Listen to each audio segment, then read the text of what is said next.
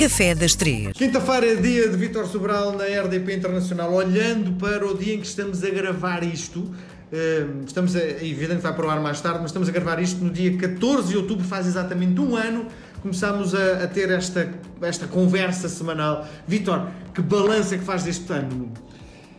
É assim, eh, é simpático este, esta, esta intervenção, mas eu acho que sempre que temos uma voz ativa, quando digo sempre que temos os cozinheiros para chamarmos a atenção de alguns uh, algumas coisas que na verdade são importantes na nossa profissão é bom e tu permites que isso que isso aconteça e que chamar a atenção às pessoas é Bom, é, é, pena não termos 100 milhões de pessoas a nos ouvir, mas temos o que temos, não é? Muito bem. Bom, um, ehm, estamos em contraciclo económico e o Vítor Sobral abre mais um restaurante no centro de Lisboa. Bom, que restaurante é este?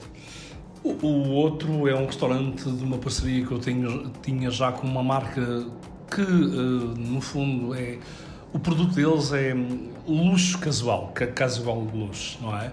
E eles já têm perfumes, já têm decoração e têm também uh, alfaiate. E resolveram fazer o desafio de abrir um restaurante uh, para o nicho de mercado deles. E cá estamos, não é? O restaurante estava em obras antes do confinamento, como, como aconteceu também com o Dom Roger.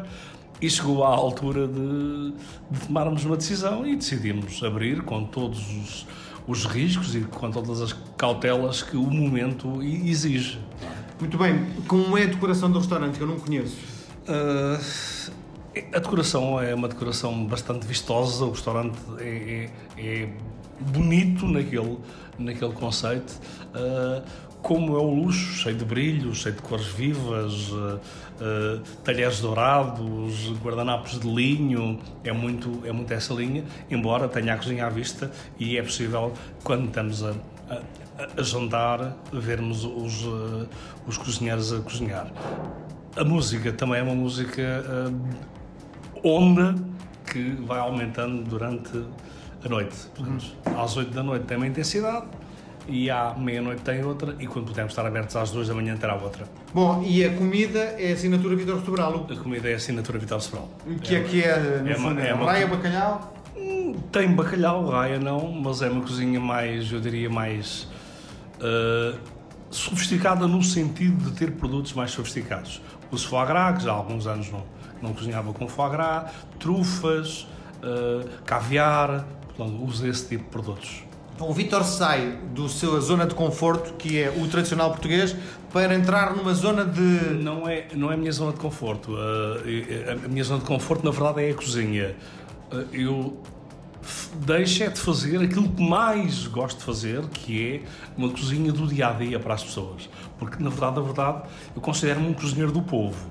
E ali eh, eu deixo de ser menos um cozinheiro do povo para ser um cozinheiro de uma classe uh, mais favorecida financeiramente. Uhum. Basicamente é isso. E onde é que fica? Fica na, na Rodrigo Champagne, uh, portanto, por trás da Avenida da Liberdade. Como é que se chama?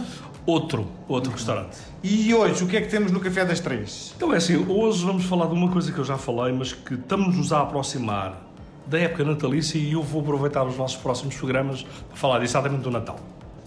O Natal, esta época natalícia, é uma altura que nós abusamos. Então, se abusamos, temos que comer coisas boas. Bolo rei bolo rainha. Bolo rei bolo rainha, temos de ter cuidado com o bolo rei bolo rainha que comemos.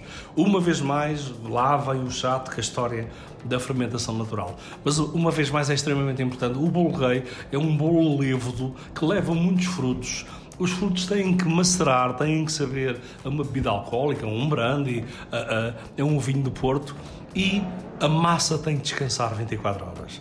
Porque senão vamos comer uma coisa que obrigatoriamente não é boa uh, para, a nossa, para a nossa saúde.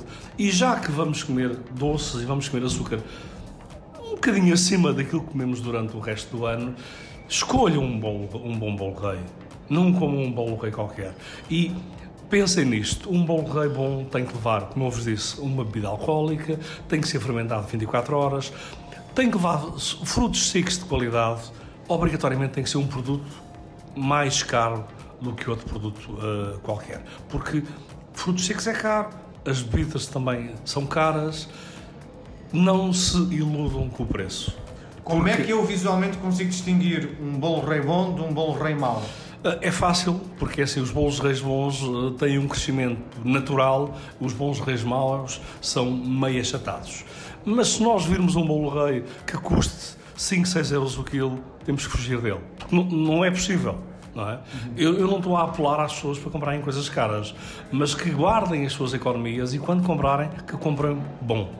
Um bom rei bom obrigatoriamente tem que ser caro, porque os produtos que fazem parte do bolo rei são caros. Tirando eh, os sítios eh, que no fundo o Vitor Sobral tem a sua marca, que outros sítios bons se pode comprar num bolo rei?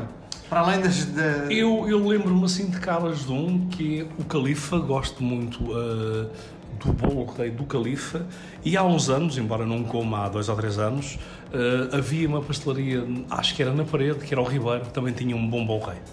Muito bem. Vitor, nós voltamos a conversar na próxima semana.